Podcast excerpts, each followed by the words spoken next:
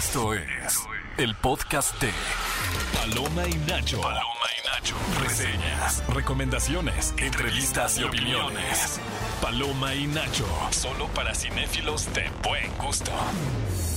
Palomeros y palomeras, bienvenidos a Paloma y Nacho en esta nueva edición, en este bonito sábado 2 de marzo. Estamos listos para acompañarlos, para platicarles todo el chismecito cinéfilo, porque realmente se dejaron caer una bomba de noticias, de filtraciones, de chismes, de todo lo que tiene que ver con el mundo del cine, drama, superhéroes, comedia, muchísimas cosas más. Como siempre, en este lado del micrófono los acompaña su servidora Gaby Mesa Conceta y en esta ocasión tenemos un invitado bien especial, un creador de contenido que realmente ha conquistado en las redes sociales en los últimos años. Él es Rafael Rosales, mejor conocido como 99 Palabras. Muchas gracias, Uy. muchas gracias, Gaby. Bienvenido de co-conductor. Has estado en este espacio de Paloma y Nacho como invitado para platicar de películas. Así es, una vez en diciembre. Una vez en diciembre. O sea, tú en Anastasia vienes el día es, de hoy. exactamente. Pero hoy vienes a platicar mucho chisme de esta semana, ¿no? Unos pocos, sí. Sí, sí, sí, algunos. Que justamente, eh, y tú me lo hiciste recordar porque yo no me acordaba, el pasado martes 27 de febrero fue el día de Pokémon. Así es. ¿Tú Pokémon eres Day. fan de Pokémon? Sí, tengo acá tatuado un Pikachu y todo. Claro Ah, que soy fan de. Pokémon. Tienes, eh, bueno, tienes tatuado, les describo, un Pikachu y un Ash Ketchum. Así es. Pero como en chiquititos. dos bits, ¿no? Así como es. que pixeleadones. Así es, así es. Sí, sí, fanático de toda la vida. Este, y vi ahora la presentación del Pokémon Day, presentaron un juego nuevo, es acá muy, muy clavado, pero es un juego que se esperaba desde hace una eternidad, entonces todo el mundo está emocionadísimo. Todo el mundo, o sea, hablando por él. Todo el mundo, todo, es que es increíble cómo es algo de nicho, pero es gigantesco Claro. el mundo de Pokémon. Ahora, eh, Pokémon Day, rápidamente antes de pasar a- al chismecito cinéfilo, ¿qué tiene que ver, no? Porque para mí una de las mejores adaptaciones que hemos tenido de un videojuego a live action, sin duda y creo que fue de los primeros que demostró que sí se podía hacer bien, fue Detective Pikachu. No sé si tú piensas lo mismo, pero creo que le dieron al clavo con esa película. Sí, sí, sí, sí. Es, pues fue una apuesta diferente ya de entrada con Ryan eh, Reynolds como la cabeza del proyecto. Este, pero sí, sí, a mí también me gustó muchísimo. Y las películas animadas en su momento también fueron un hitazo aquí en México, Pokémon 2000, creo, de filas y filas para que te dieran un póster y no te alcanzaba. Era fue Arriba Pokémon. hitazo. A mí mi mamá me hizo vender mi, mi, mi juego Pokémon Stadium cuando yo estaba en la primaria porque dijo que era satánico. Entonces No. yo compré muy ilusionada mi Pokémon Stadium para Nintendo 64, que ahora que ya lo pude jugar de grande me di cuenta que es asqueroso. Es que es buenísimo. ¿De qué estás de hablando? Ataca y lo le va y le pega. Y lo ahora escoge al otro, ataca y va y le Claro, pega. O sea, es la claro. cosa más aburrida del No, mundo. Entonces mi mamá sí me dejó una, una cicatriz, pero ya Fue se está por eso, fue por eso. Si lo hubieras jugado de niña, sería otra cosa. Tal vez. Completamente. Tal vez, pero bueno, hoy hablando de propiedades intelectuales, el pasado jueves se filtró la primera imagen de Superman, la nueva película dirigida por James Gunn. Yo sé que es muy confuso de repente, creo que nosotros Sí. que nos dedicamos al cine ya tenemos muy claros cómo hemos tenido a Christopher Reeve, hemos tenido a Tom Welling, hemos tenido a Brandon Root, hemos tenido a Henry Cavill, hemos tenido que otro Superman se me está yendo. Eh, ay, se me está yendo otro Superman, estoy casi segura. ¿O no? Mm, Creo que no. Puede que ya mencionado a todos los Supermanes. Yo, yo traía aquí en la cabeza a Henry Cavill nada más. Henry Cavill. Y Sí, ahora sí. tenemos este nuevo Superman que es del reinicio del universo de DC de James Gunn. Así es. Que- Que, no toman nada anterior, ¿cierto? O sea, es como el principio de esta nueva eh, universo de, de- de DC. Sí, si usted se estaba preguntando si iba a aparecer otra vez Ben Affleck o Henry Cavill, olvídese usted Nada. de que esta gente existió. Nada ya. Todo es nuevo y se filtró la imagen en donde pues tenemos, eh, ¿cómo lo escribirías tú a este Superman filtrado? Pues como muy clásico, ¿no? Como muy tradicion- tradicional, quizás. Con el calzón de fuera, pues. Sí, mamadísimo además. Bueno, eso es, la- es recurrente, pero sí, mucho más clásico. Una S muy diferente además Mm. Que la que estábamos acostumbrados ahorita con, con Henry Cavill. Pero clásico Que es no la es palabra. una S, te diría Henry Cavill. Es No, el símbolo sí, de de, acuerdo, de Krypton, acuerdo. ¿De Sí, qué era? ¿De sí. esperanza? De esperanza. De esperanza, Sí, qué sí. bárbaro, Pero ¿eh? este sí es, bueno, es un diseño diferente, pero todo el traje como mucho más clásico. A ver. A mí me gusta, fíjate, que, le sal- que se le salga el calzón, porque siento que, que ya hemos tenido varios experimentos de Superman como con un, con un atuendo más futurista. Lo vimos también con Sasha Calle, que a mi parecer era increíble su Sí. look de. O sea, tanto que me corté el pelo como ella. Sí, ¿Le sí, copié? sí. No, no le Te queda copié. mejor a ti. Ay, muchas gracias. Van a ver nuestros nuestros videos en el. en Para que me inviten más seguido. Para que te cortes el pelo tú o te saques el calzón como. Así es. Les juro que es la última vez que menciono esa palabra calzón. Nos van a sacar de este programa tan bonito de, de Paloma y Nacho. Pero bueno, también hay otra noticia eh, súper interesante. Pero antes quiero recordarles que en este programa va a ser súper especial porque vamos a tener en la cabina a Osvaldo Benavides y a Ludwika Paleta para hablar de la película Noche de Bodas y también vamos a tener a nuestra queridísima Fredel para hablar del Festival Internacional de Cine Judío. Así que estén súper pendientes, pero quería platicar contigo la noticia de Bad Bunny. Tú me estabas contando antes de entrar al aire que Sí, qué eso va a sí, hacer es, Bad Bunny. sí es nueva, nueva. La noticia recién Ajá. llegada, pues resulta que va a presentar un premio. ¿En ¿no? dónde? En los Oscars. Ah. Ajá. Pero lo- de lo más interesante, para mí, desde mi punto de vista, es que en la lista oficial de los Oscars que tuitearon sale hasta arriba. No, o sea, hasta arriba es como esta gente es la que va a presentar los Oscars y hasta arriba está Bad Pero Bunny. no tiene que ver con un orden alfabético por la B. Pues puede Bad ser, puede ser. ¿Tienes tú la lista a tu alcance? Sí la tengo. Bueno, mientras nuestro querido Rafa busca la lista de... Porque como ustedes saben, pues tenemos al anfitrión o al host oficial que presenta la ceremonia.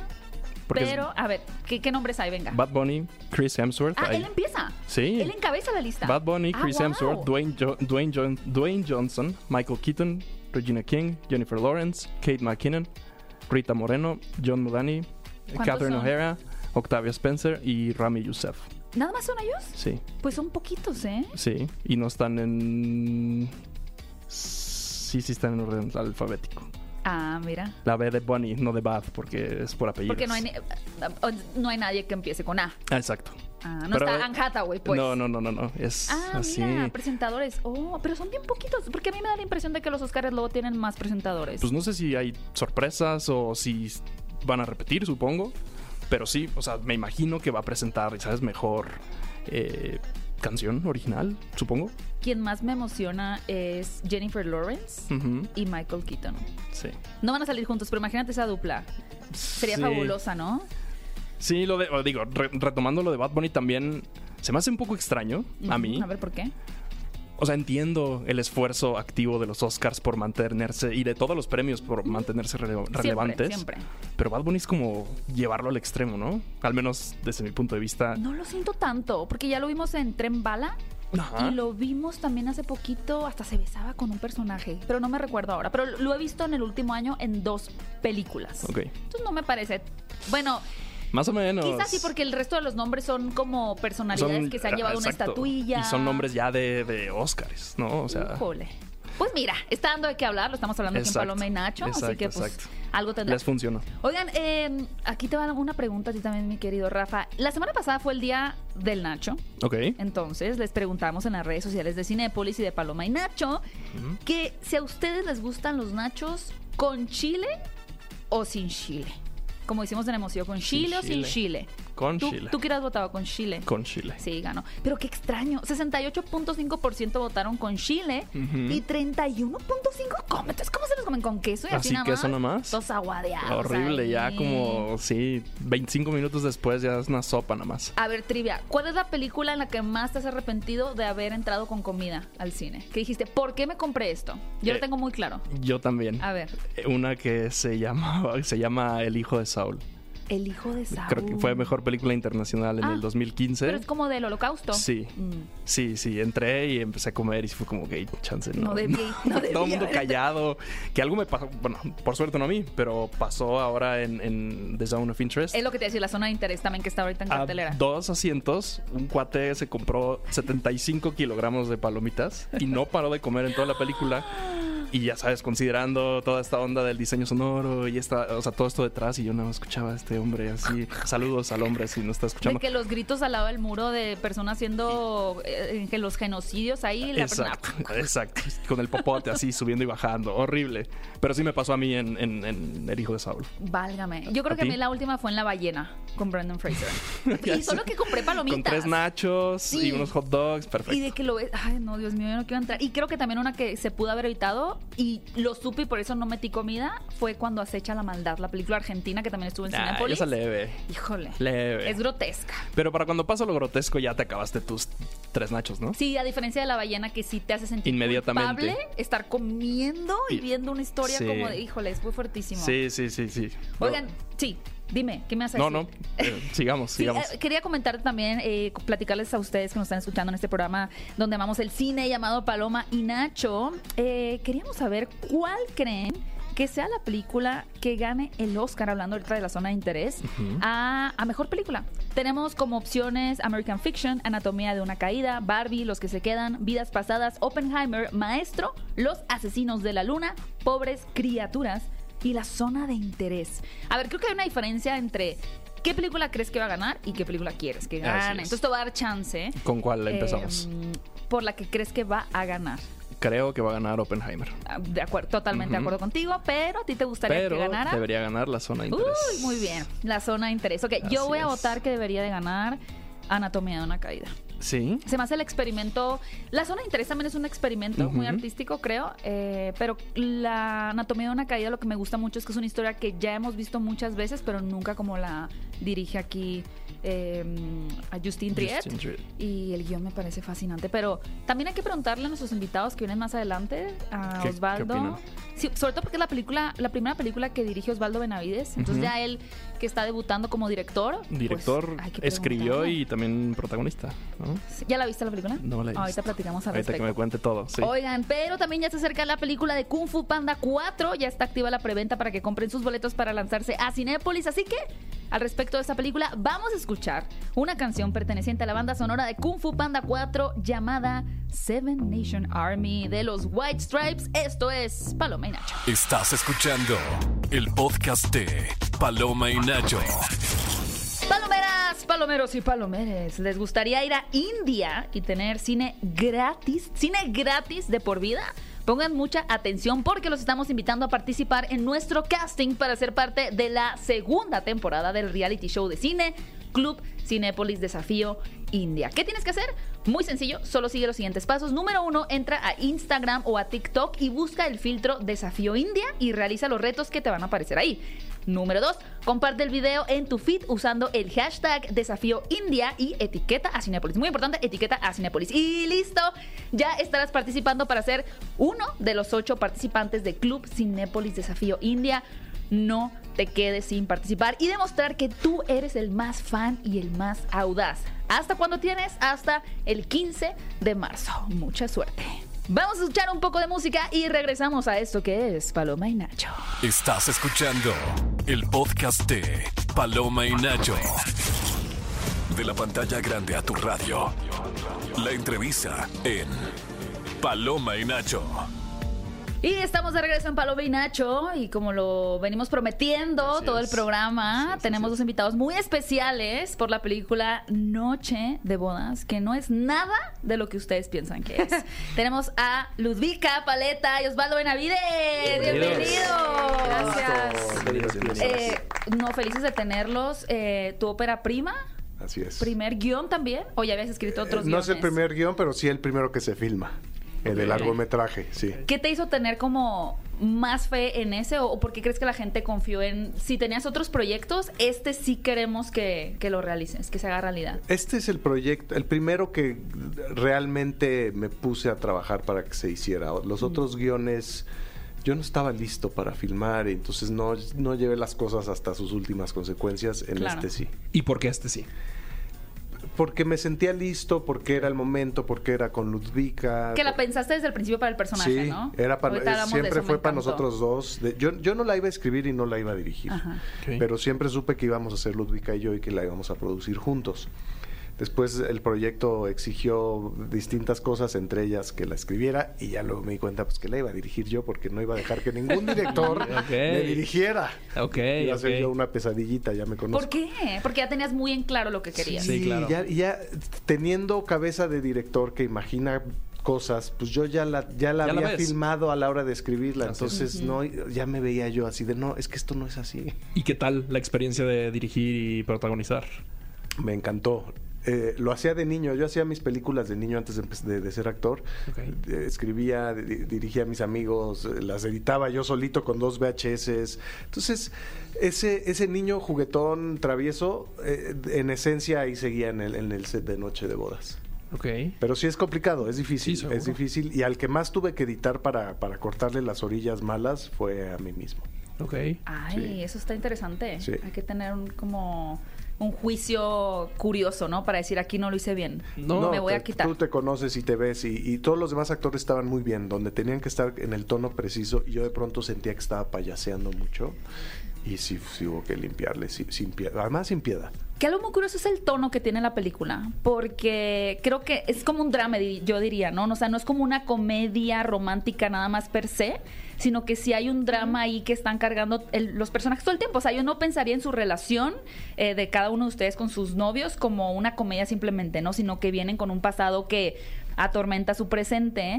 Y en ese sentido, eh, me encantó tu personaje. Es que siento que me gusta me ha gustado mucho tu actuación en muchos proyectos, pero aquí la forma en la que contienes ese eh, desprecio que tienes por otro personaje y cómo lo tienes que transmitir con microgestos.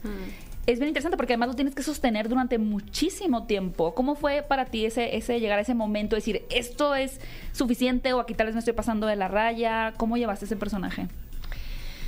Pues es un proyecto que tiene muchísimos años, muchos, muchos, muchos, de, de pensarse, de, de repensarse, de platicar. De, a lo largo de 12 años, Osvaldo y yo, que somos muy amigos, pues hemos visto también muchas películas. Habíamos hecho otro proyecto juntos de teatro y nos entendemos bien, o sea, sabemos lo que nos gusta, eh, lo que no nos gusta, lo que sí queremos, lo que queremos lograr. Hemos platicado mucho, eh, a veces platicamos mucho de películas. eh, o sea, yo siento que es como un trabajo en conjunto que se logró justamente por eso, porque, porque el trabajo actriz-director pues llevaba muchísimos años, pero, o sea, no fue nada más llegar a escena y, y, y el director dirigiendo a la actriz en esa precisa escena, sino pues era como un trabajo previo de... ya se venía construyendo, claro. Sí, mm. O sea, fue el resultado como de toda una dinámica que tienen, aparte por lo que menciona, súper cinéfila, ¿no? De que son súper amantes del cine, ¿eh? Sí, además de que... eh, sí, eh, eso. Que gusta hablar. Y mencionaste algo muy importante, Ludwika, que es este mm, que no querían, hac- o sea, que tenían claro que no querían hacer, que a qué le estaban huyendo un poquito, decir, por favor, no caigamos en esto. Pues a la convencionalidad, justo a lo que la gente a lo mejor cree que va, va- va a ir a ver, ¿no? Em, este personaje está bien padre porque, pues porque no es la novia que te imaginas en el póster. O sea, justamente es una chava que, el póster. que trae pues toda una, o sea, todas las ideas al revés. O sea, no necesariamente es la novia feliz que sí se quiere casar. Em, y está interesante la comunicación del, del póster y de toda la campaña porque pues porque parece una comedia romántica convencional de la noche de bodas y pues podría ser, pero no es. Justamente tiene tiene otra propuesta, tiene ahí como una crítica a las bodas, al matrimonio, a la fidelidad, al a un chorro de cosas que nos preguntamos también nosotros durante toda la vida, ¿no? Y durante todos los años que tenemos de amistad. Sí. Oye, Ludvika, eh, digo, como guionista y director, normalmente como que pintas ya o, o ves la película en tu cabeza sin haber empezado a filmar, ¿no? Pero tú habiendo estado involucrada desde hace tanto tiempo, ¿te pasaba eso? ¿Tú ya como que leías las, las líneas y tú ya veías cómo se iba a ver este producto final? ¿O te sorprendió eh, el proceso ya frente a cámara? Pues a veces sí, a veces no, porque todo cambiaba. Imagínate que a lo largo de tantos años, obviamente, eh, eh, primero una cosa, luego no funcionaba, luego escribió otra, luego volvimos al argumento original. eh, y bueno, el sueño siempre está y uno siempre se imagina cosas en su cabeza. La verdad es que yo en los últimos años mm, me, me- he aprendido a no clavarme con lo que me imagino cuando leo un guion, porque sé que nunca, porque el resultado nunca es el que tú te haces en tu cabeza. y, ahí- y me costaba mucho trabajo y mucha frustración soltar lo que yo me había imaginado. Y en el cine pasa un montón. En el teatro no pasa porque el proyecto es más tuyo. Tú estás en el escenario y tú estás un poco más en control de lo que está sucediendo. El texto es uno, se repite casi siempre igual y el resultado pues depende de ti, de- del otro actor o de los otros actores, ¿no? En el cine no sucede así. En el cine de pronto tú filmas una cosa y ves otra completamente. O sea, en el, en el cine puedes cambiar una historia En edición. en la edición. Claro. Entonces he aprendido a desapegarme de lo que uno se imagina en la cabeza. Ok. Que luego suele ser una pregunta que se le hacemos al director, ¿no? que tiene es. como en mente, pero el actor, a ver, hay que decir la verdad, muchos de los actores piensan que están metiéndose un proyecto y no resulta ser lo que ellos esperaban, o sea, por un montón de razones, por los colegas, por el director, por la producción. Y también es, creo que es muy lindo cuando finalmente sí entras a un proyecto en el que entras, pues el actor siento que siempre del 100, ¿no? A menos que a la mitad del proyecto se dé cuenta que no vale la pena del 100, tal vez. aquí además No, el papel está es escrito lindo. para ti, Sí. ¿no? O sea, tienes bien claro hacia dónde va, Mm. pero sí justo qué interesante que aún teniendo tan claro hacia dónde iba y tu y tu rol dentro de la historia que te haya sorprendido en Y no la ha visto terminada. Vio un ¿Pero por corte, vi el corte de edición. ¿Yo? Tú no la has visto acabada. Ah, que la- Vi- viste, no, viste un cor- le enseñé un corte de la edición sin la música que es, sin la sin, No, sí sin la el vi. color. ¿Cuándo? No, sí, sí la vi, sí la vi. Me la mandaste después. Estoy viendo la película Después en de que vivo la vi aquí, en casa, Estoy sí, presenciando sí la la dinámica. Bueno. Es que ya la tenían ustedes, ahora lo entiendo. Falta- le falta verla en el cine entonces. Eh, sí, lo que me falta es verla en el cine. es. No, no, no, pero sí, sí vi la... Oigan, tenemos el tema del día del programa de hoy que es. ¿Ya vieron las películas de los Oscars? Algunas más o Algunas, menos? Algunas. sí. Bueno, pues igual les digo la lista súper rápido, las nominadas, pero queríamos saber, ustedes que son súper cinéfilos tam- también, ¿cuál es su favorita para que gane en los Oscars? Está American Fiction, Anatomía de una caída, Barbie, Los que se quedan, Vidas pasadas, Oppenheimer, Maestro, Los asesinos de la luna, Pobres criaturas y La zona de interés. ¿Cuál es, no la que creen que va a ganar, sino la que ustedes quisieran que ganara? Me falta ver zona de interés. Sí, a mí Que también. que Favorita está, aquí que está de- brutal. Yo Mi también. favorita. Este Rafa. Entonces Ay. me falta esa, pero bueno, sacándola de la ecuación en mi caso, American Fiction, ¿sí la viste ya? eh, sí la vi. Ok. Sí la vi. Es la Yo que me falta a mí. Eh, yo creo que de esas, la que es que me pasa algo. Poor Things me, me- me- me parece un espectáculo. Es una peli muy divertida que es un espectáculo y tiene una profundidad muy agradable. Sin embargo, pienso que Anatomía de una caída, que no creo que vaya a ganar, Esa es mi favorita. tiene un eh, tiene un calibre de, de guion y de dirección mucho muy grandote pero Poor Things también es que es, Yo también estoy así, es como el torbellino que hay entre Poor Things y Anatomía de una caída, sí. pero pensamos que van a. Oppenheimer, pero nos gustan más esas. Yo creo que Poor, Poor Things me gustó mucho más que Oppenheimer entre Sí, esas sí. dos a mí. ¿Tú, Yo no vi Zone of Interest eh, y, y dicen que es como mind No sabes. Sí. No, o sea, Y pues, o sea, lo mismo. A mí, Poor Things, la vi, bueno, no, Anatomy of a Fall la vi primero y me voló la cabeza. Hasta el final, hasta que salen los créditos, estás así. O sea, ¿De qué- qué es no esto? podía creer que, que, que todo, todo, todo. O sea, la manera en la que eh, la verdad no es la verdad y la verdad se puede contar de mil maneras y entonces O qué es los la verdad, puntos ¿no? de vista exactamente qué es la verdad los puntos de vista de cada quien sí todos tienen razón en fin me pareció el guion me pareció espectacular y ella me parece una gran actriz o sea, me parece de, de, de- de- Oscar, de, pero de BAFTAs, Globos de Oro, de, de, De las todo, llaves del cielo. de las Hasta llaves del telenovelas cielo. le damos. sí. No, y Ella me parece espectacular. es la protagonista de Zone of Interest. Sí, sí, sí, Entonces, sí. La maldita. Sí. Y Poor Things me encantó, pero justo, o sea, como que me, me encantó el universo de Poor Things, pero en concreto y ya desmenuzando, o sea, es que la actuación de, de- de- Sandra Hüller. Sandra Hüller en, en Anatomy of a Fall es... Sí, impresionante. Si pudieran sentarse, ya saben que están estas como pláticas de variety, de actors on actors, directors on directors. Ajá. A ti, Ludvika, ¿con quién te sentarías a platicar? ¿Con qué actriz? eh, de estos, por ejemplo, de los Oscars que viste este año. ¿Con quién te gustaría Pues tener una con conversación? ella. Con Sandra, Sandra Hüller. Hüller. Ay, no, qué fantasía. Pero no sabría si hablar en francés, en alemán o en, o en, En inglés, inglés con ella. Así es. Ok, Ludwika y Sandra Hüller. Sí. ¿Tú, Osvaldo, con qué director te gustaría sentarte a platicar? No, bueno, sin duda Christopher Nolan y este, ¿cómo se llama? Yargos, Yorgos. Yorgos. Lanthimos. Sí. Eh, sí, sí. El sueño mío. Christopher Nolan, me- me- su mente es muy, me, me- me llama mucho la atención. Además hace unas cosas gigantes, o sea, hace unas cosas Sí. muy grandotas que, que sí es como para mm, picarle el cerebro y ver qué, Así qué es. onda ¿Qué hay con, ahí con ese Sí. tipo. Sí. Oigan, antes de que se vayan, felicidades por la película. Me encantaría que invitaran a la gente a que la vea en Cinépolis. Pues sí, solo en cines, a partir del 7 de marzo. 7 de marzo. Aprovechen el cine, tan bonito que es entrar al cine, comprarte tus palomitas, estar en la oscuridad. Aprovechen, aprovechen esa pantalla grande que, que pues solo va a estar ahí. Y decirles que sabemos y estamos conscientes que es que ir al cine implica un esfuerzo y una inversión de tiempo y de dinero. Y Noche de Bodas está pensada como, a mí me gusta ir al cine, que, que- que sea un espectáculo cinematográfico y que salgas de ahí diciendo gracias, gracias porque esto valió la pena, porque a veces me pasa que siento que me toman el pelo y me choca, me Sí. choca. Me hace enojar mucho.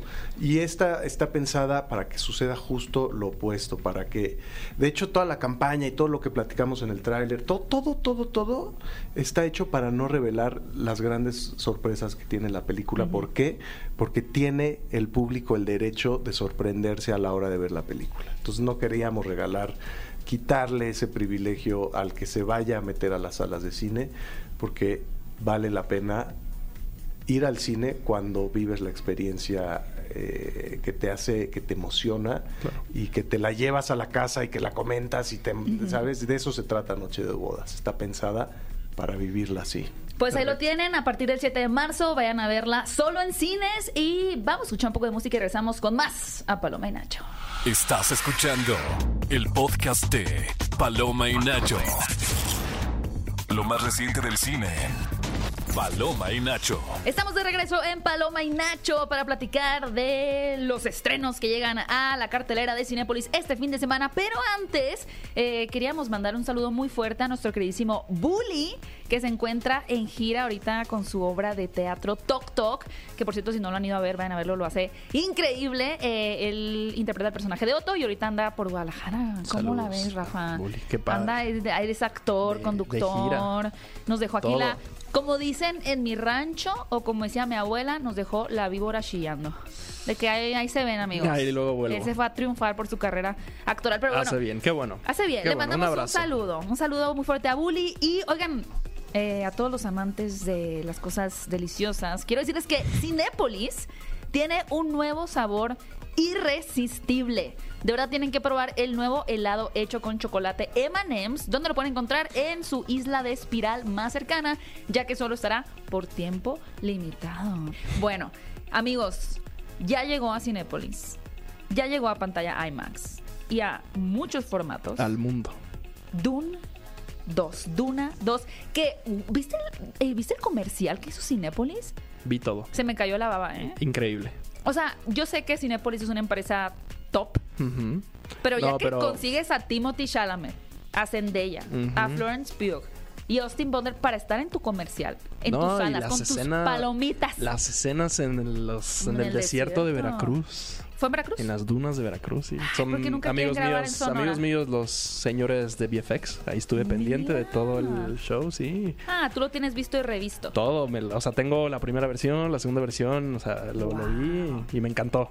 Felicidades. Es- me siento que me estoy dando un abrazo a mí misma, pero yo realmente no tuve nada que ver con ese comercial, así que quiero mandar felicitar No, a todo el increíble. equipo de producción de ese comercial de Duna 2. Pero bueno, en materia. Primero, ni se le ocurre a usted, o bueno, si quiere se le puede ocurrir, señor ocurrente o señora que nos escucha, ver esta película sin saber nada. Es importante saber a qué va uno. Con todo y Hay que que tener contexto. con todo y que Villeneuve dice que no. Él dijo hasta el cansancio mil veces que hizo esta película con La suficiente dos. contexto para que puedas ir y verla y entender sin verla uno. me retracto. Te super retractas. Mira que se me da la boca chicharrón. Te- te- o sea, tengo, tengo tres semanas haciendo un video de 40 minutos sobre Dune. que te tengo y en bloqueado. Todas, perfecto. En todas las entrevistas dicen, yo hice esta película para que la puedas ver sin verla uno. Ok, yo qué no lo recomiendo. noticias les estás dando a la gente? Pueden ir a ver Dune 2 sin haber visto Dune 1. Sí. Genial. Yo no lo recomiendo, pero sí. Usted recomienda, Verla uno. pero no pasa nada según el genio. Según él, exacto. Genio de Nivel Noob. Y creemos en él, obviamente.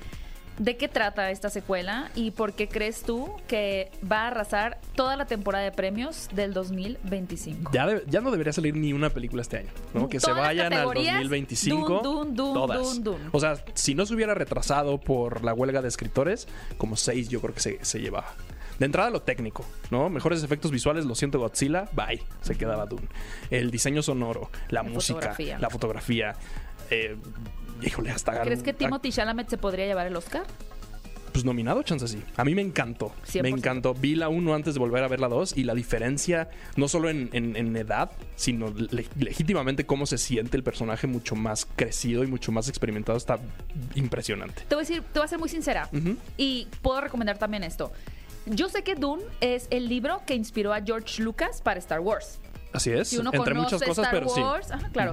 Si uno conoce Star Wars, puede entender un poquito por dónde va, ya sabes, esta, esta cosa que es como una fuerza, ¿no? Que existe ahí en el aire, aquí como el, el spice, la especie es lo que da como que estás, eh, bueno, es combustible, pero también genera alucinaciones. Eh, tenemos un personaje que es el de Rebecca Ferguson, que tiene como el poder de un poquito de manipular a las personas, que también lo tiene su hijo, que es el elegido. Bueno, muy, muy del Mesías, ¿no? Es como Así esta es. clásica historia de un, un Mesías que va a salvar a la gente oprimida de pues, los opresores, ¿no? Es como esa es la historia clásica.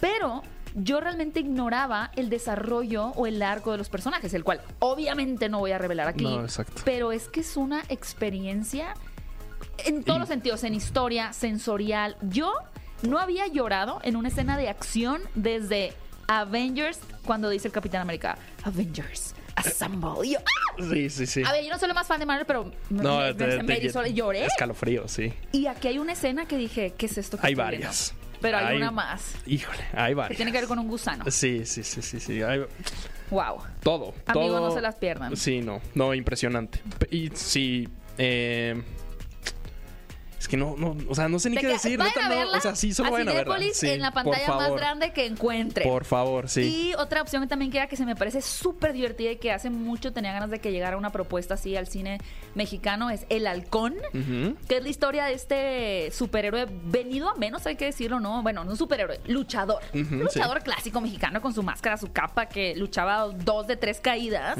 que se convierte en taquero porque un evento por ahí desapareció a los luchadores. Pero se ve forzado a regresar como este enmascarado para recuperar a su hijo que fue secuestrado. Ok. La verdad sí me parece una propuesta interesante porque de entrada a nivel técnico se ve que la hicieron con ganas. O sea, como que no, no están buscando solo apelar como a la referencia cultural, ¿no? O a la idiosincrasia de, ah, es que en México les gustan los luchadores, entonces seguro van a ver esta película. No, es como, ¿cómo podemos hacer una historia absurda? Tomada en serio, pero sin dejar de ser cómica y ahondar en esos espacios divertidos, ¿no? Creo que El Halcón va a ser una película que puede convertirse en un clásico, fíjate. Es ópera prima además de... Es una ópera prima. Sí, ¿no? No sé, tú cuenta. Sí, o sea, estoy 95% seguro. Es una ópera prima de Eduardo Sí. Valenzuela. Así es. Ok, esa también es una gran opción para el fin de semana. Y luego una que sé que a ti te gustó mucho, cuéntanos de qué, de qué trata y por qué te gustó. Todos somos extraños. Me encantó. Eh, All of Us Strangers. All of Us Strangers. Eh, sensual la película. Eso sí, esta sí es B15, me imagino, ¿no? Esa sí es, Es de 15. picante Sí. y triste y dolorosa. Sí, muy triste. ¿De qué dolorosa. trata esta película? Ay, es básicamente este hombre, el... Es que se me va su nombre, caray. Siempre pienso en él, El en actor, Fleabag. Andrew Scott. Andrew Scott, Ajá. sí. No importa. ¿Sí? El muchacho guapo de Sí, Fleabag. sí, sí. Eh, básicamente es él explorando esta relación que tuvo con sus padres después de conocer a un guapísimo eh, Paul Mezcal. Y pues tratar de entender de dónde vienen sus traumas, básicamente, ¿no? Sí, a ver, amigo, si usted nunca ha ido a terapia, eh, yo le puedo anticipar algo. Sí. Todo es culpa de sus papás. Sí.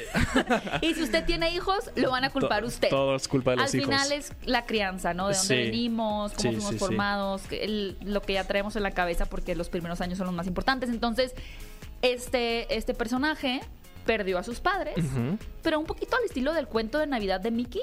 Tiene la oportunidad como de visitar Como de- a los Como, espíritus. de via- ah, como viajar en el tiempo, pero Ajá. no. Y como Sí. tratar de, re- re- o sea, como resignificar su relación con sus padres, reconectar con ellos y también teniendo en cuenta cómo su homosexualidad, ¿no? Como Exacto, si, cómo- cómo si no fue aceptada, cómo hubiera sido diferente la vida si lo hubieran aceptado. Es una película preciosa, Increíble. muy triste, pero a la vez muy esperanzadora, creo. Y que, eh, digo, si ustedes tienen relaciones sensibles con sus papás, creo que puede, puede ser una gran opción. Sí, yo no eh, entré a, entré a la película sin saber nada, además. Yo ¿no? yo no tenía idea de nada y empezó. Además, la fui a ver cuando estaba en paralelo el estreno de la, la- la función de Poor Things. Ajá, Entonces sí. entré y fue como, ay, que ya sabes, no estoy viendo Poor Things, pero vine a ver esta, a ver Ah, qué tal. claro.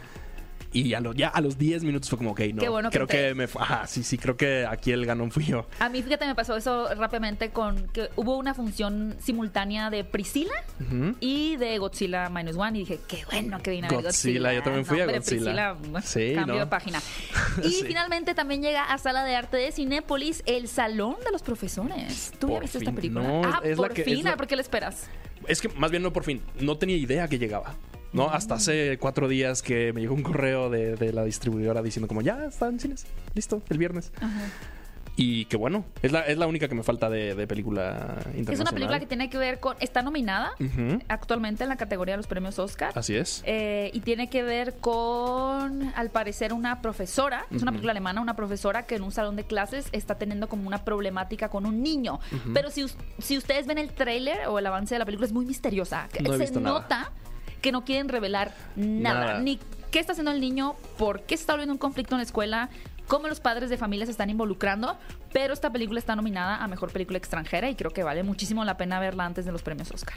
Yo lo único que vi, lo único que leí fue una nota ahí que decía que eh, Jaws hizo para el mar lo que esta película para los O maestros. sea, Tiburón hizo para el mar. Sí, ¡A la es lo único que leí, ya sabes, no tengo idea, pero, analogía. pero creo que sí es una onda ahí bastante dura. Turbia, amigos. Sí. Híjole, bueno, pues ahí tienen esas opciones. El Salón de Profesores en Sala de Arte, también en Sala de Arte Todos Somos Extraños, El Halcón y Duna, parte 2. Les recordamos también que ya está activa la preventa de Kung Fu Panda 4 y que también les contamos que va a tener esta película un preestreno el 9 y el 10 de marzo. Oigan, cinefilos, y hace una semana tuvimos aquí en la cabina a nuestra queridísima ya amiga de Paloma y Nacho, Fredel Saed del Festival Internacional de Cine Judío. Acá andaba Bully también hace unos días, así que platicamos con ella sobre qué películas vamos a poder ver eh, este año y también la importancia de este festival. Así que no se vayan, vamos a un corte y regresamos con esta entrevista. Estás escuchando el podcast de Paloma y Nacho. De la pantalla grande a tu radio. La entrevista en Paloma y Nacho. Amigos, estamos de vuelta y escuchamos qué películas estrenan en la cartelera de Cinépolis, qué películas ya podemos ir a disfrutar. Y sobre todo algo que me parece muy destacado de Cinépolis es siempre esta apertura que tiene a los diferentes festivales, ¿no? Y obviamente de casa, el Festival de Cine Judío es eh, ya, como les digo, un- un- una norma que siempre tenemos a principio de año y como siempre es un honor tener aquí a Fredel, que viene precisamente ¡Bravo! Fredel ¡Viva! Saed a hablarnos acerca del vigésimo primero Festival de Cine Wow. Judío en México, que se va a proyectar eh, seis películas en la Sala de Arte Cinépolis del 22 de febrero al 20 de marzo. Y antes de hablar de las películas, eh, primero quisiera tocar dos temas, ¿no? El primero es el muy bonito spot que hicieron este año, Mm. que precisamente vino, eh, yo lo vi eh, antes de ver una película muy fuerte, que es una película que está nominada ahorita a los Oscars, que es La Zona de Interés. Ah. Entonces justo salió este spot antes de, de la zona de interés y lo que me encantaría es primero abrir esta, esta conversación con lo que la gente normalmente esperaría de un festival de cine judío y el contraste que es Versus con lo las que realmente versus es la lo que realmente programación. es la programación del festival de cine judío. Qué padre que hablas del spot, porque mm, siento que es lo que más me gusta. O sea, por supuesto las películas, porque son importantes y porque traen un rollo este año, dis- no distinto, pero están enfocadas en algo específicamente. Pero el spot está muy padre porque lo dirigió Marc Alasraki. Entonces, hace que como cuatro o cinco años, a lo mejor, Moy Chiver, de Alasraki Films, me encontró en Guadalajara, en Festival de Guadalajara, y me dijo, Fredel, tenemos que hablar porque Mark quiere hacer el comercial del festival. Ajá. Y yo, bueno, Ajá. claro, o sea, sí a todo, claro. Y entonces pasó, no lo lográbamos, no lo lográbamos, pues filmaban, estaban ocupados. Y entonces, justo principios del 2023, bueno, como marzo del 2023, yo le hablé a Moy y le dije, me encanta, hablemos, o sea, es momento porque tenemos que empezar a planear y tenemos que buscar ya, eh, día de día. Quiero hacer rápido un paréntesis. Antes los comerciales también eran como con personas o usualmente era como una animación como el Festival de Morelia, Guadalajara, etcétera. Pues la verdad es que Era algo muy sencillo. Mm, Es que depende, la verdad es que depende del año. Ajá. Ok, ok, ok. Porque cada vez tratamos de invitar a un artista Ya. de la comunidad judía. Ah. Entonces, en algún momento, como en el 14, hicimos también un mega llamado así de dos días con Adela Char. Ella hizo la imagen en ese entonces y fue un spot también lindísimo, con un arte muy bonito porque ella es directora de arte. Entonces, Mm. dependiendo, y cuando son artistas como que pintor, que escultor, que you name it, pues sí es una animación y resta- res- rescatamos las películas u otras cosas. Ok. Y este año nos sentamos a platicar porque Mark dijo, ¿cómo puedo ser yo un director judío mexicano y no haber hecho el spot del Festival de Cine Judío? Ya lo hizo Michelle Franco, ya lo hizo, así me dijo, ya lo me hizo. lo imagino viendo así enojada de que Sí, ¿por qué sí. no me han invitado a mí?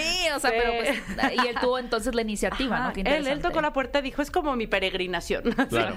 Yo tengo que estar ahí. Justo. Oigan, nada más para recordarles, el festival, eh, el, fe- el Festival de Cine Judío tendrá presencia en Cineteca Nacional y en 14 sedes de Cinépolis, en la Ciudad de México como Plaza Carso, Magnocentro, Universidad, Perisur, Plaza Satélite, Paseo Interlomas, Diana, Interlomas y Arcos Bosques. También en la República, en Plaza Morelia, Las Américas en Cancún, Esfera en Querétaro, Altabrisa en Mérida, Centro, Ma- perdón, Altabrisa en Mérida, Centro Magno en Guadalajara, ahí mismo en la Cineteca UDG Payaso. y con arte en Nuevo León. Oye, a ver, de los títulos, Casamentera, La otra viuda, Stettel, Todo lo que puedo hacer, Karaoke, El secuestro del Papa. ¿Cuál de estas? O sea, a ver, de, o sea, obviamente sé que tenemos que verlas todas, pero ¿cuál fue las, para ti la sorpresa de este año? Casamentera. Ok. Casamentera me parece increíble porque contrarresta una película que tuvimos el año pasado que se llama Nelo, que hablaba de una cosa muy tétrica, de la ortodoxia y de, o sea, no dejaba mal parada la ortodoxia, simplemente mostraba una parte oscura que igual era la circunstancia que eran religiosos judíos, ¿no? Y esta es una comedia romántica y regularmente no tenemos comedias románticas y es una historia de amor entre unos judíos ultraortodoxos y cómo es que se hacen los matchmakings. O sea, si ustedes Ah. van a Israel, a un hotel en Jerusalén, tú llegas al lobby y hay, no sé, muchísimas parejas teniendo su primera cita, así con una botella de Ah, agua. es algo tradicional. Ajá, Con como una que- botella de agua. Sí, sí. Y no se tocan porque no se pueden tocar religiosamente Sí, sí, sí. y todo está. Pero muestra una parte muy bonita de la tradición ortodoxa, Mm. ¿no? Y, y se ponen de acuerdo entre. Yo les llamo guías espirituales. Yo sé que no se llaman guías espirituales, Ajá, pero, pero- pero como es- entre rabinos, ¿no? A Sí. ver, tengo esta chava, la macheamos con este, ¿no? Entonces es muy bonito y es una historia de amor porque también hay mucho, ¿no? Ah, es que no es de nuestra misma comunidad. Ah, es que. Y hay una historia de amor en donde un, un chavo hace todo lo que está en sus manos para tener a la chava que él quiere, pero todo lo que. No les voy a spoiler. Sí. Pero todo lo que puede es divertidísima. Matchmaking, Está muy, muy padre. Oye, y ahora, una película que abre conversación. Yo creo que la otra viuda. Porque aunque es una comedia medio ácida, habla de un amante, ¿no? Y, y habla de. O, o sea, dos mujeres, un camino, literal. literal, literal. No, cuando alguien se muere en la religión judía, hacemos una cosa que se llama shive, ¿no? Que son siete días, te sientas en el piso con la ropa rasgada y se sientan los familiares directos: esposa, esposo, hijos, hijas, em, hermanos y papás, ¿no? En caso de de que pues sean los hijos. Sí. Este, y entonces aquí pues hay un hombre en discordia y se muere. Y entonces, a ver, a nadie nos gusta que se nos muera nadie, ¿no? Pero pues eh, la amante, la otra, justo, the other, dice, ah, ah, ya se me murió, no. Yo también tengo que estar ahí, ¿no? Tengo que estar en la chive de mi, de mi vato, ¿no? Sí. Entonces, es muy padre, bueno, no padre, pero es Interesante. Es muy interesante, Claro, ajá. la relación de ellas dos y, y Me encanta cómo cuentas las películas, Fred. O sea, necesito verlas Sí. ya todas. A ver, le, le recordamos que Vamos además de. Casamentera, la otra viuda, está Stettel, todo lo que puedo hacer. Karaoke, el secuestro del Papa. Así que, Fredel, muchísimas, Ay, gracias, muchísimas Fredel. gracias por estar aquí. Eh, obviamente no nos estaremos perdiendo el Festival de Cine Judío en México que estará del 22 de febrero al 20 de marzo. Vamos a escuchar un poco de música y regresamos con mucho más aquí en Paloma y Nacho. Estás escuchando el podcast de Paloma y Nacho. Estamos de regreso en Paloma y Nacho y se nos estaba pasando porque tuvimos tanta emoción en este programa, lo sentí muy especial, que ya se mandaba chispoteando nuestra tradicional encuesta de la semana, que es con el motivo del el próximo estreno de Kung Fu Panda 4 y el gran doblaje que hace Omar Chaparro. ¿Cuál de estos otros actores o actrices que han hecho grandes doblajes es tu favorito? A ver. Tú tienes cara que ves todo en inglés, pero te voy a Eh, ignorar. las animadas no. Animadas Ah, intento, intento. En el- verla yo también, En en- ambas. en- en- me gusta, ah, también.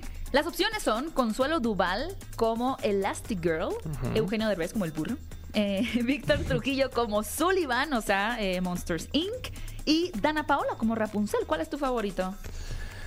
Híjole, creo que o Consuelo Duval o Eugenio Derbez. A ver, ¿por qué Consuelo Duval? pues de entrada, o sea, son películas que vi muy de niño y tengo muy, muy, aun cuando las he visto recientemente en inglés, Ajá. ya es como, o sea, ya es completamente Ya se desprendido. tatuaron en tu memoria Sí. las voces. Y digo esos dos porque además tienen toda esta, todo este tono mexicano, ¿no? Esta- son Esta- estas la versiones. tropicalización. Exacto, exacto. Que pues de niño era, era esta, era emocionante. Otra Todavía. jiribilla, ¿no? Sí, sí, sí, eso por la- Bueno, lo ¿te gustaría hacer doblaje? No creo que, creo que no funcionaría para hacer doblaje. Me, me gustaría, pero creo que no.